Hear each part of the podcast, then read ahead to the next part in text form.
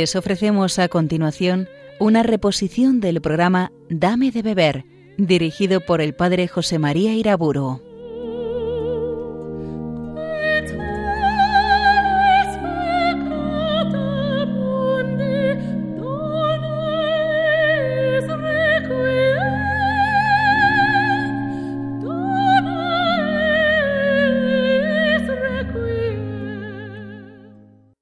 Nombre del Padre, del Hijo y del Espíritu Santo.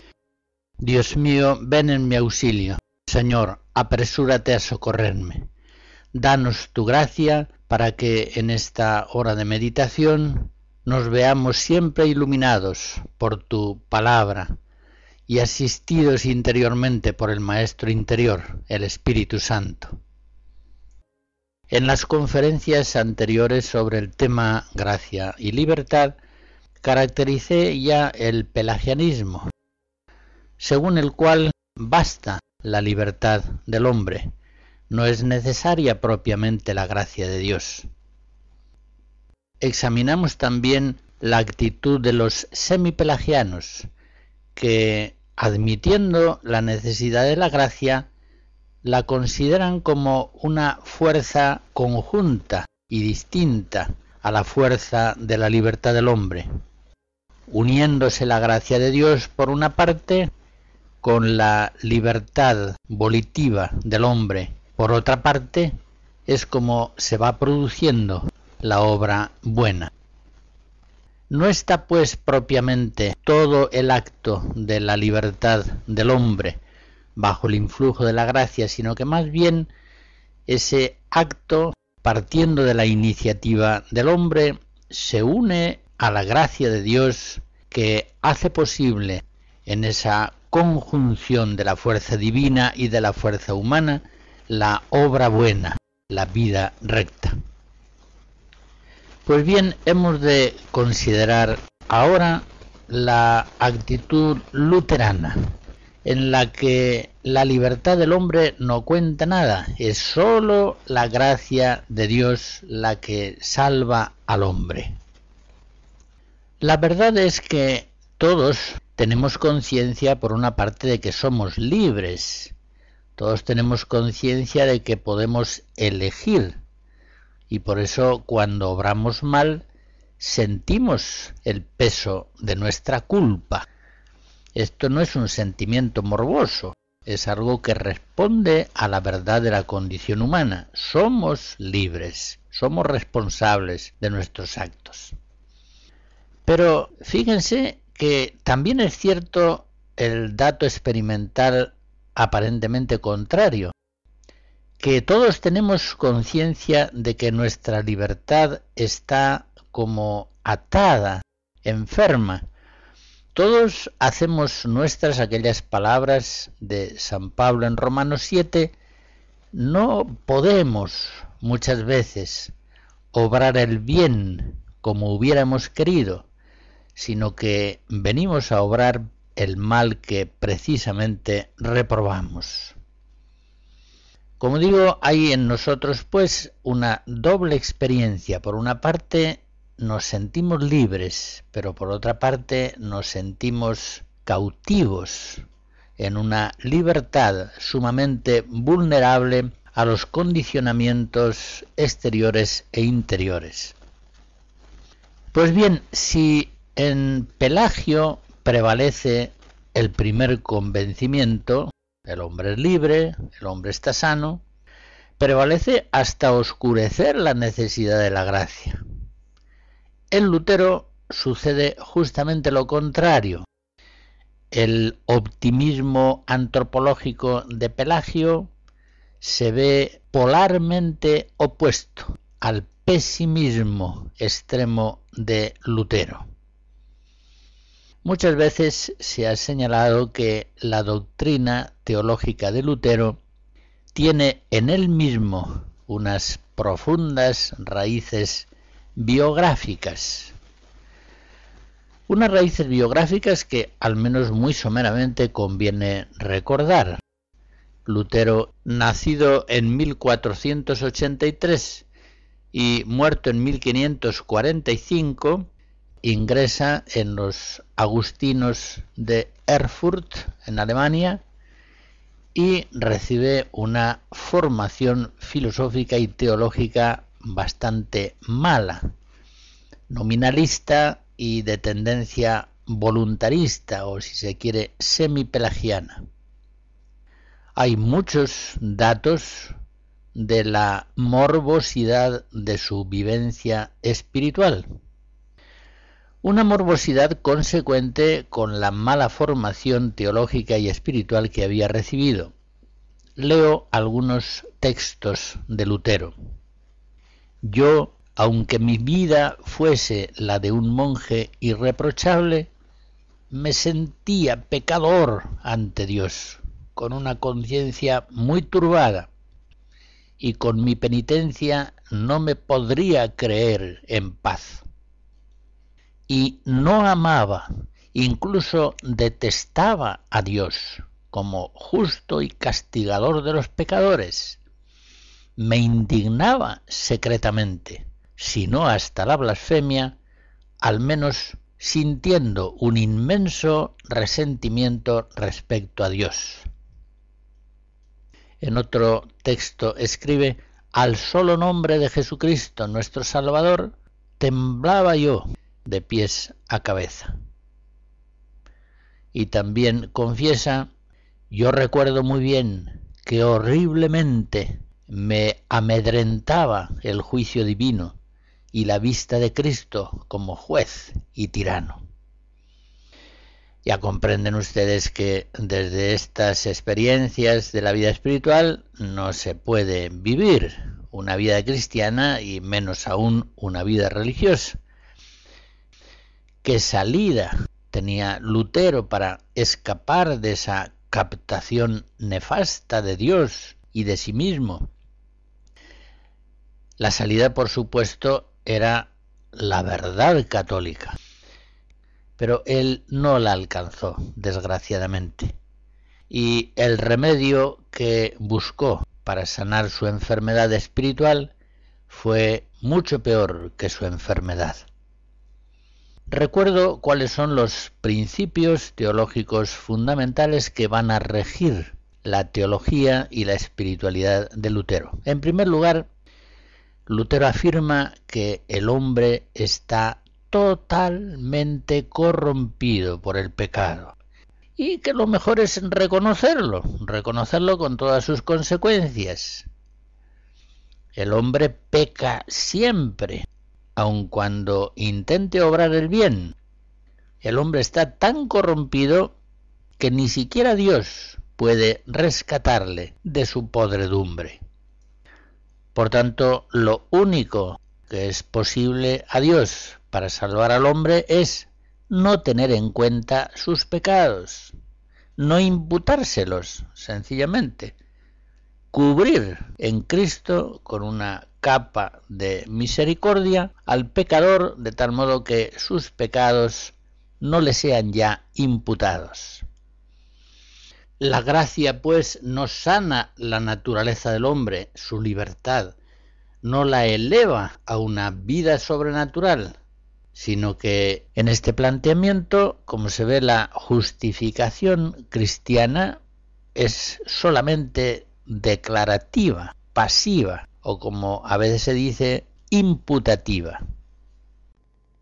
Por tercera vez consecutiva, y por ahora la última, escucharemos diversos fragmentos de la Pasión según San Mateo, de Juan Sebastián Bach.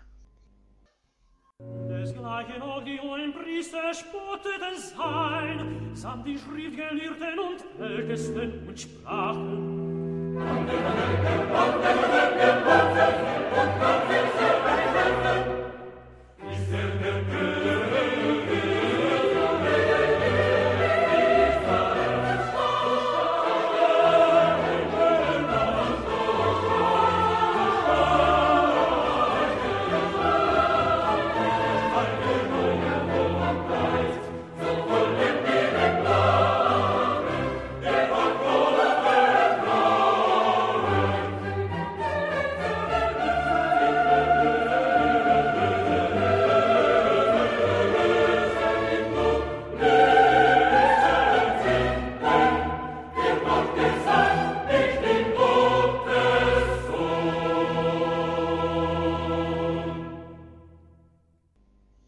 el error de Lutero acerca de la corrupción total del hombre le lleva a afirmar que el hombre no es libre. El hombre perdió su libertad al corromperse ya en el pecado original y por tanto es inútil que siga atormentándose la conciencia con la ilusión psicológica de su pretendida libertad. Esta es una de las tesis fundamentales de Lutero. Él en sus primeras obras todavía creía en la libertad del hombre, pero ya a partir de 1516 vino a ponerla en duda. Y finalmente la niega furiosamente en 1525 en una de sus obras preferidas, de servo arbitrio, es decir, la esclavitud del libre arbitrio. En esa obra Lutero afirma que la libertad humana es incompatible con Dios, puesto que Dios todo lo preconoce y lo predetermina. No hay espacio, por tanto, para las decisiones verdaderamente libres del hombre. La libertad humana además es incompatible con Satanás, que domina verdaderamente sobre el hombre, es el príncipe de este mundo. La libertad humana es incompatible también con el pecado original, que sabemos corrompe todo lo que es el hombre, también su libertad, su capacidad volitiva de optar libremente. La libertad humana, según Lutero, es también incompatible con la redención universal de Cristo, que vendría a ser superflua si el hombre fuera libre y por tanto fuera capaz de obras buenas por sí mismo. En fin, Lutero concluye que la expresión libre arbitrio debería desaparecer del lenguaje religioso dice, sería lo más seguro y lo más religioso. Fíjense que esta negación de la libertad hecha por Lutero va a tener consecuencias profundísimas en toda la teología y la espiritualidad cristiana, pero incluso también en la filosofía, en la psicología, en el arte, sobre todo en la literatura y el teatro. Se forma desde entonces una cultura en la que realmente se niega la libertad personal del hombre. Puede decirse que a partir de la afirmación de Lutero hasta nuestros días ha ido prevaleciendo más y más el convencimiento de que el hombre no es realmente libre. Sufre una ilusión de libertad pero en realidad está cautivo de condicionamientos genéticos, sociales, educacionales y en la visión de algunas perspectivas religiosas cautivo también del demonio. Esa cautividad de la libertad del hombre se explicará en formas diversas según las premisas de las diversas escuelas filosóficas o psicológicas de las que se parta. Pero todos coinciden hoy en que el hombre no es libre, está determinado. Por tanto, si el hombre no es libre, volvemos ya al pensamiento de Lutero, solamente podrá ser salvado por un acto gracioso de la misericordia de Dios otorgado en Cristo Salvador. El hombre alcanza la salvación únicamente por la gracia, no por la colaboración libre de su voluntad a esa gracia. No se imputan al pecador sus pecados si él pone en Cristo su fe, su confianza. En este planteamiento, las buenas obras propiamente no son necesarias para la salvación. No es cierto que el hombre será juzgado según sus obras, como enseña Cristo, de tal modo que los que han obrado el bien tendrán una resurrección de bienaventuranza y de felicidad eterna, y los que han obrado el mal tendrán una resurrección de condenación, también eterna. Juan 5. Esa enseñanza de Jesucristo es negada positivamente por Lutero, puesto que él afirma que las buenas obras son únicamente convenientes como expresión de la fe, pero que en modo alguno son necesarias para la salvación, una salvación que es solamente por gracia de Cristo. Incluso, señala Lutero, las buenas obras pueden ser peligrosas, al menos cuando debilitan esa fe fiducial que verdaderamente salva al hombre. Y si la persona, realizando o procurando esas buenas obras, viene a apoyarse en su propia justicia. Sencillamente, en la visión de Lutero, el cristiano debe aprender a vivir en paz con sus pecados. Debe reconocer, como dice Lutero en una ocasión, que es simultáneamente pecador y justo, simul peccator et justus. Es el hombre pecador en realidad, pero es justo en la consideración que de él hace Dios por la salvación de Cristo. Leo en un escrito de Lutero, en nada daña ser pecadores, con tal que deseemos con todas nuestras fuerzas ser justificados. Y sigue diciendo que el diablo, con mil artificios, tienta a los hombres a que trabajen neciamente, esforzándose por ser puros y santos, sin ningún pecado. Y cuando pecan o se dejan sorprender de alguna cosa mala, de tal manera el diablo atormenta su conciencia y la aterroriza con el juicio de Dios, que casi les hace caer en desesperación. Conviene, pues, sigue diciendo Lutero, permanecer en los pecados y gemir por la liberación de ellos en la esperanza de la misericordia de Dios. Lo expuesto hasta aquí nos hace ver claramente que en el binomio gracia y libertad, para Lutero solamente es la gracia la que cuenta, sola gracia.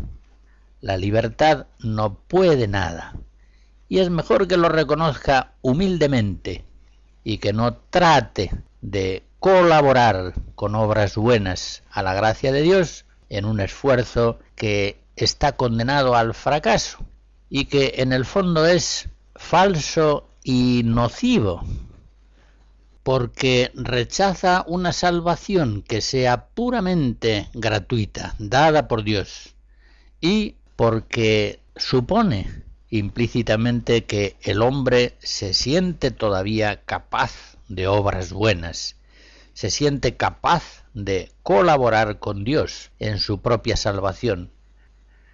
Pero la verdad, la verdad de la Iglesia, la verdad católica es muy diferente. La gracia de Dios sana y eleva la naturaleza del hombre, la gracia de Dios va sanando y liberando la libertad del hombre, de tal modo que el hombre pueda colaborar libre y meritoriamente con la acción de la gracia de Dios que le da la salvación. A la luz de la fe católica entendemos que gracia y libertad obran las dos juntamente la libertad siempre asistida por el influjo de la gracia. Por el contrario, en la visión de Lutero se produce un planteamiento esquizofrénico, o gracia o libertad. Y Lutero, afirmando la gracia, niega la libertad del hombre.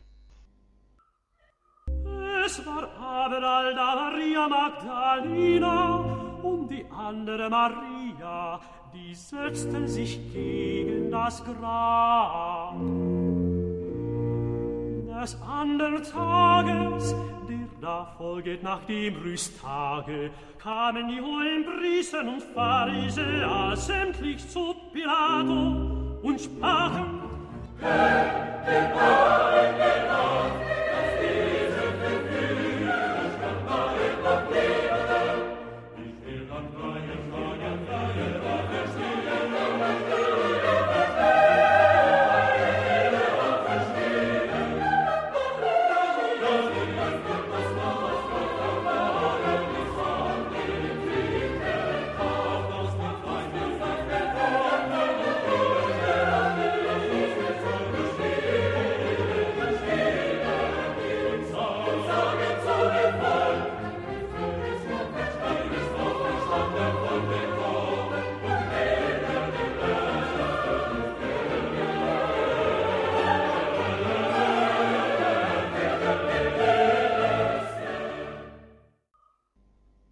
Hasta aquí he caracterizado la doctrina del luteranismo. Pues bien, lo mismo que el pelagianismo o el semipelagianismo, también la tendencia luterana es una herejía permanente que desde luego extiende su tentación mucho más allá del campo protestante. Cuando un católico, por ejemplo, tiene por irremediable su atadura al pecado o a un cierto pecado concreto y va al sacramento de la penitencia, por tanto sin arrepentimiento verdadero y sin propósito de la enmienda. Es evidente que está buscando en Cristo una justificación al estilo luterano, como una imputación extrínseca de justicia, concedida, eso sí, en el sacramento. Soy pecador, soy inevitablemente pecador, lo seguiré siendo, pero pongo toda mi confianza y fe en Cristo. A Él me acerco en el sacramento, Dios me perdona y me seguirá perdonando todo lo que haga falta. Parece claro que la actual pérdida de fe en la propia libertad, de lo cual hemos de hablar en otra ocasión más largamente, parte hoy de unas premisas muy diversas de las de Lutero. Lutero pensaba que el hombre no era libre por la corrupción del pecado original, por la sujeción a Satanás, por no disminuir la redención universal de Cristo, etc. Hoy la negación de la libertad viene de determinismos genéticos, sociales u de otro orden más bien que de esas premisas teológicas empleadas por Lutero. Pero en todo caso, la negación de la libertad es semejante en sus efectos. Por eso hemos de decir que si hoy la tentación predominante entre los católicos está más bien en Pelagio, es decir, en un voluntarismo que prescinde de la necesidad de la gracia, por ejemplo, el dejar de ir a misa. No es tampoco despreciable hoy entre los católicos el peligro de Lutero. Y en realidad, aunque parezca contradictorio, hay que decir que en el campo católico se experimenta a veces al mismo tiempo las dos tentaciones. Así, por ejemplo, en ciertos ambientes hallamos una extraña especie híbrida de cristianismo que es pelagiano ante la multitud, es decir, optimista ante la juventud, los obreros, el hombre moderno, pero que en cambio es un cristianismo luterano ante el individuo, es decir, se muestra ahí muy pesimista. Por ejemplo, en el sacramento de la penitencia, cuando se dan absoluciones a penitentes sin el menor signo de arrepentimiento y de propósito.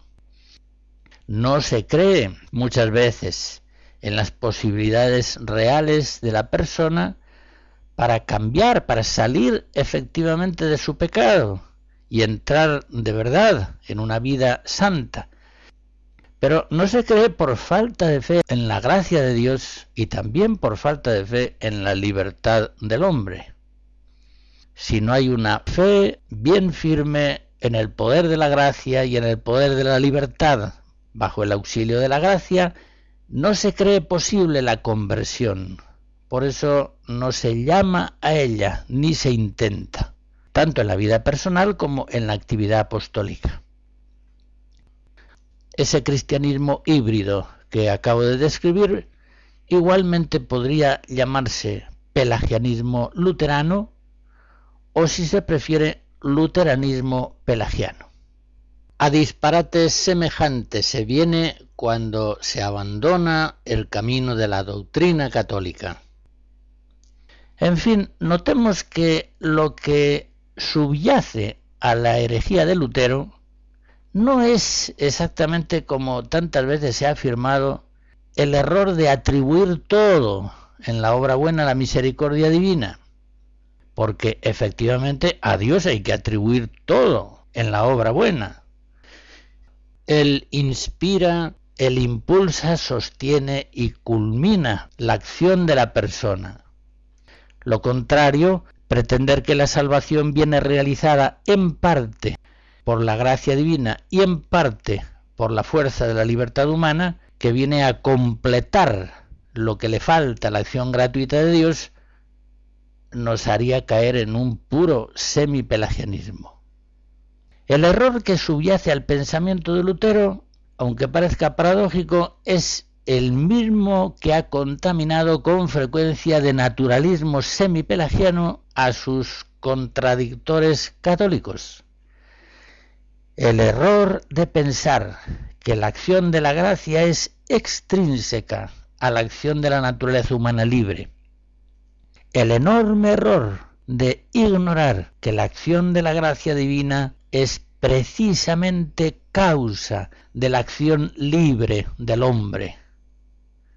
Atribuir, por tanto, todo a la gracia de Dios no deja excluida en modo alguno la libertad humana, pues precisamente la libertad del hombre se ve causada y movida por la gracia de Dios. ¿Cuántas veces Santo Tomás, por ejemplo, nos habla de que la gracia de Dios mueve la voluntad del hombre para la obra buena. Viene a decir lo mismo que San Pablo en Filipenses 2. Es Dios el que obra en vosotros el querer y el obrar según su beneplácito, es decir, según su gracia. Insisto en esta cuestión porque me parece realmente muy importante. Los luteranos acusan a veces a los católicos de que somos semipelagianos, al exigir la colaboración de la libertad en la producción de las obras buenas. Nos acusan de que no atribuimos a la misericordia de la gracia divina toda la salvación del hombre, sino parte de ella. Pues bien, sería un error muy grave contestarles que atribuir toda la salvación a la misericordia divina equivale a anular la libertad humana. Diciendo tal cosa, solo conseguimos confirmarles en su convencimiento de que somos semipelagianos. La parte de la gracia, la parte del hombre, se juntan en la producción del bien. Por el contrario, desde la fe católica, afirmamos al luterano que efectivamente todo es gracia, pero que precisamente la misericordia de Dios es tan grande que su gracia renueva verdaderamente al hombre en su ser. Y por eso cuando potencia realmente nuestras facultades, nos hace instrumentos activos y realmente operantes de obras sobrenaturales. Y algo semejante habremos de decir al católico temeroso de que una acentuación de la gracia implique la anulación de la libertad. Hay que asegurarle que la gracia divina no actúa en la naturaleza humana desde fuera, extrínsecamente, sino desde dentro, sanando y potenciando la libertad del hombre, sanando y potenciando la voluntad en su misma entidad natural y haciendo al hombre capaz bajo la acción de la gracia de Dios, de realizar obras buenas, sobrenaturales, sobrehumanas, divinas.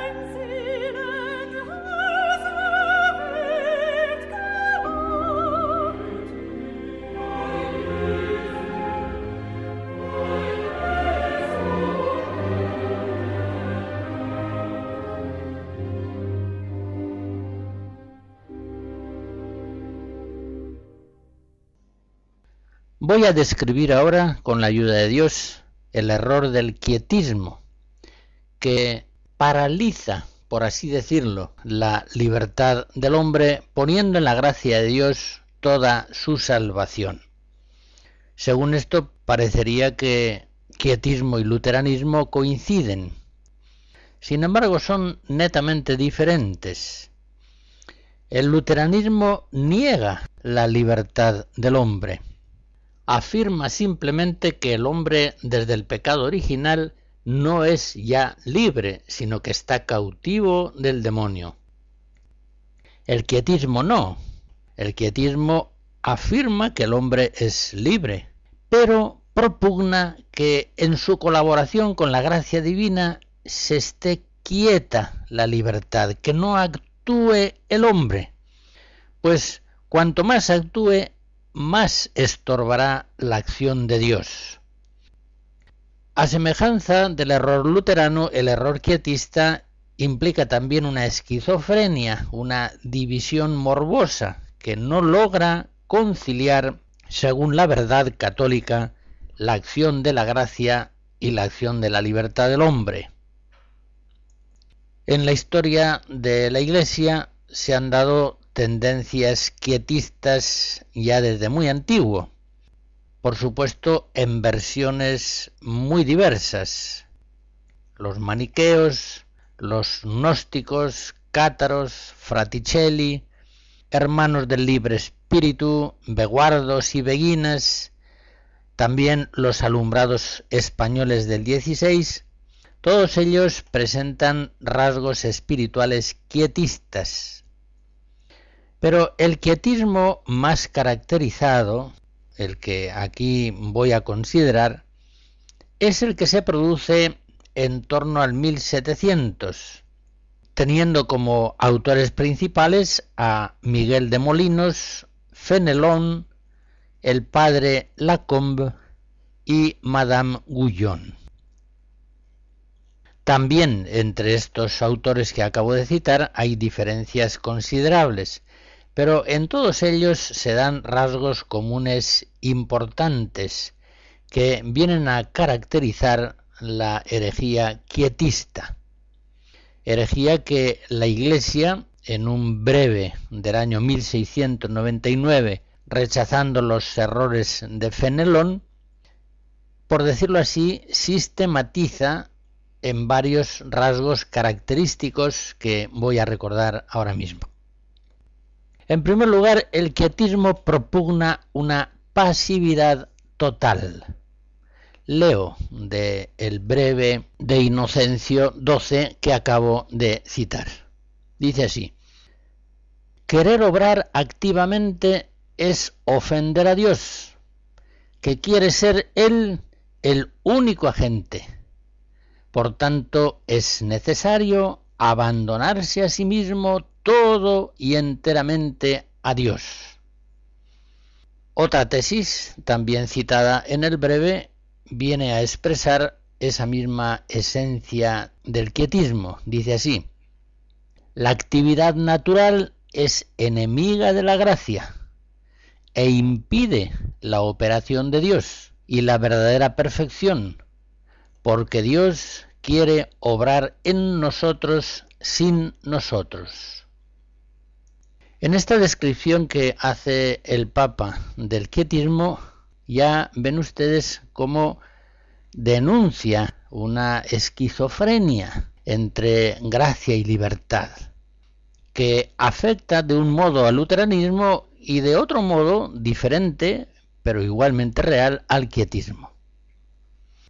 En segundo lugar, el breve citado hace alusión a la oración quietista, que aborrece de toda forma de oración activa, la meditación, la oración vocal, etc. Dice así, el que en la oración usa de imágenes, figuras, especies y conceptos propios, no adora a Dios en espíritu y en verdad. Es una cita de lo que dice Cristo en Juan 4. Esta concepción quietista de la oración nos está recordando la actitud del zen budista. Y sigue diciendo el breve, en la oración hay que permanecer en fe oscura y universal, en quietud y olvido de cualquier pensamiento particular, sin producir actos, porque Dios no se complace en ellos. Vengamos al tercer rasgo del quietismo tal como viene descrito en el breve pontificio. Este se refiere a la aniquilación personal, lo que algunos de los autores quietistas llaman muerte mística. Y dice así, no conviene a las almas de este camino interior que hagan operaciones aun virtuosas por propia elección y actividad, pues en otro caso no estarían muertas. Bueno, ya se entiende, esta afirmación bien entendida sería ortodoxa. Un católico evidentemente debe afirmar que sus acciones siempre deben proceder del Espíritu Santo y no de sí mismo. Ya advierte Jesús en Juan 3 que lo que nace de la carne es carne y que sólo lo que nace del Espíritu es Espíritu. Y algo semejante leemos en Juan 6. El Espíritu es el que da vida. La carne no sirve para nada. Jesús en la predicación del Evangelio advertía a todos que aquel que quisiera hacerse discípulo suyo debía negarse a sí mismo. Lucas 9. Pero en el contexto de la tesis quietista se está expresando el grave error de paralizar voluntariamente la actividad de la libertad para no estorbar la acción de la gracia en la conciencia. Todo esto lleva a un cuarto rasgo, perfectamente coherente con los anteriores. En el quietismo se aspira a una indiferencia total. El alma no debe interesarse ni por cielo ni por infierno, ni tampoco por su propio estado espiritual, sino que debe permanecer como un cadáver exánime. Resignado en Dios el libre albedrío, al mismo Dios hay que dejar el pensamiento y cuidado de toda cosa nuestra y dejarle que haga en nosotros, sin nosotros, su divina voluntad. Cualquier persona que conozca, por ejemplo, la doctrina de San Juan de la Cruz sobre las noches pasivas del alma, sensitiva al principio, espiritual después, se da cuenta enseguida de que la pasividad propugnada por los místicos católicos es muy diferente de la pasividad de los quietistas, tanto en la oración como en los actos ordinarios de la vida. En el lenguaje de los quietistas puede haber una apariencia de verdad católica, según la cual se reconoce la primacía de la acción de la gracia en todos los momentos de la vida cristiana. Pero si analizamos los textos quietistas más atentamente, enseguida nos damos cuenta de que propugnan la paralización sistemática del pensamiento y de la libertad del hombre como si el pensar y el querer necesariamente fueran impedimentos para la acción de Dios que santifica al hombre. Ahí está el error quietista. Y a esa actitud se refiere el breve pontificio del Papa que descalifica esta doctrina, considerándola incompatible con la fe católica.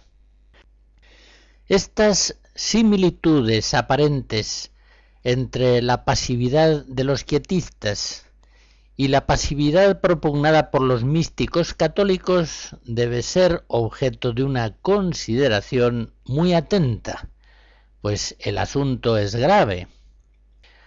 Miremos, por ejemplo, la enseñanza de un San Juan de la Cruz sobre la pasividad en la oración. Él, después de haber tratado de la ejercitación del orante durante largos años en oraciones activas, describe el momento en que el cristiano se va introduciendo por la gracia de Dios en un modo orante pasivo. Y dice así, en la llama 332, si el alma entonces no dejase su modo activo natural, no podría recibir aquel bien sino al modo natural, aquel bien divino, y así no podría recibirlo.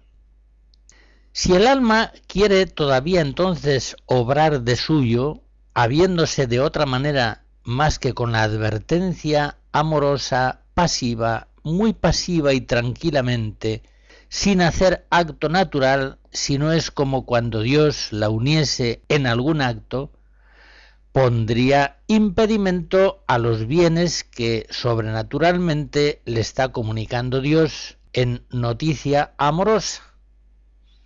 Por tanto, ha de estar esta alma muy aniquilada en sus operaciones naturales, desembarazada, ociosa, quieta y pacífica y serena al modo de Dios. Hasta aquí el texto de San Juan de la Cruz. San Juan de la Cruz describe una oración pasiva que viene a culminar una larga vida de oraciones activas primero y semipasivas después. Veamos, en este caso, en un texto de Santa Teresa, cómo no debe el orante irse a grados pasivos de oración antes de tiempo. Los maestros quietistas orientan a las almas a la pasividad más total desde el principio. Los místicos cristianos no. Escuchemos el texto de Santa Teresa con la gracia que caracteriza siempre sus escritos. Dice, no se suban sin que les suba.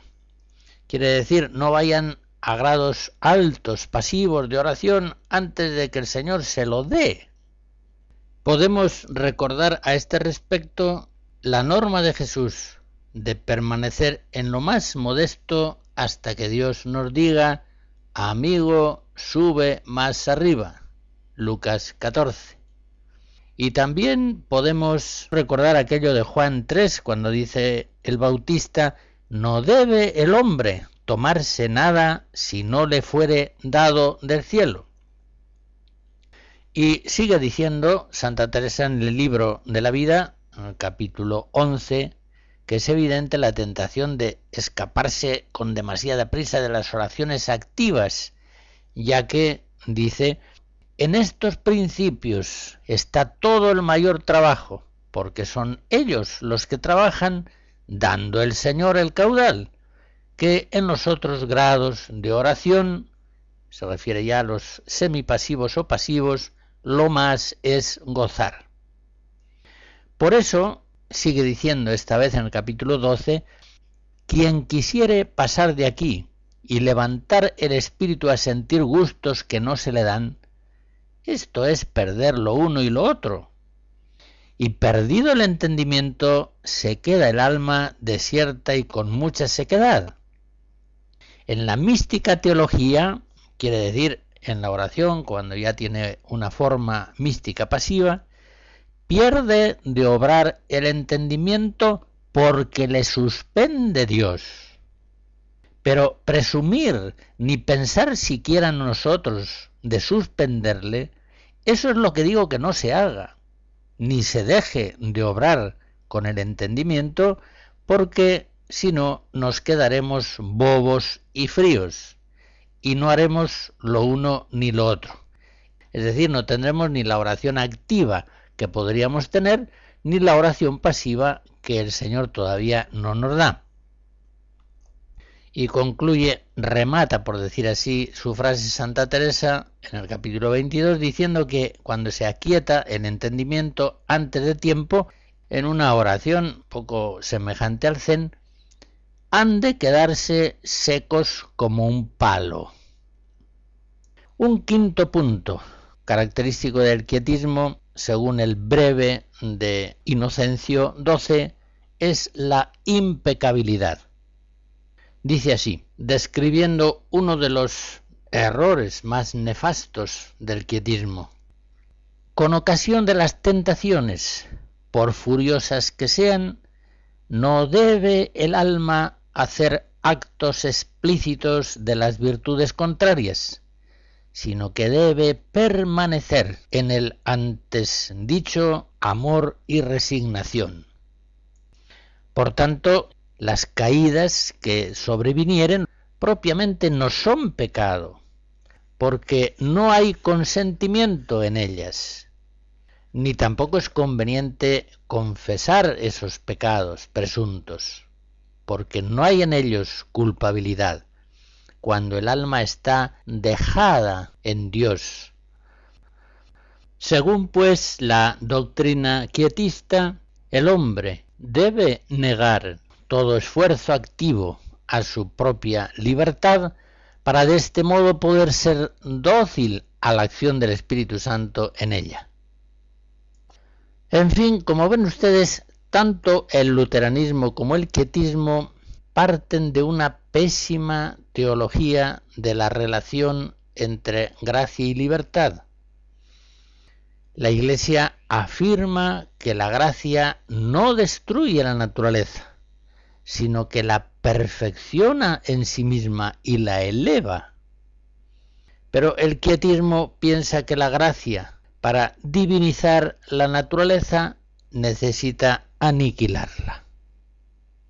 Quiero hacer notar por último que, así como la doctrina luterana ha seguido siempre vigente, extendiendo la tentación de su error en el campo católico también, el quietismo del 17 y del 18 felizmente dejó pocas huellas en la espiritualidad cristiana. El activismo es hoy una tentación mucho más frecuente que la paralización de la propia voluntad exigida por la doctrina quietista. La tentación que siempre estará vigente es simplemente la de la pereza, pero una pereza que no tiene nada que ver con los principios quietistas.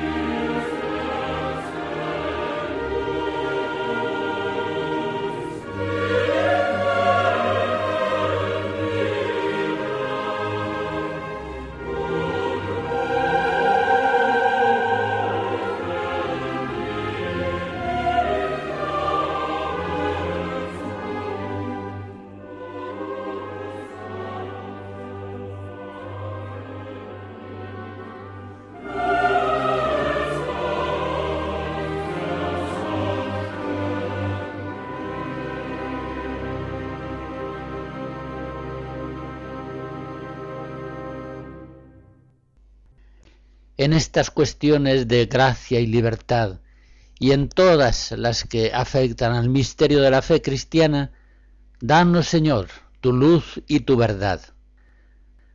La bendición de Dios Todopoderoso, Padre, Hijo y Espíritu Santo, descienda sobre ustedes y les guarde siempre. Amén.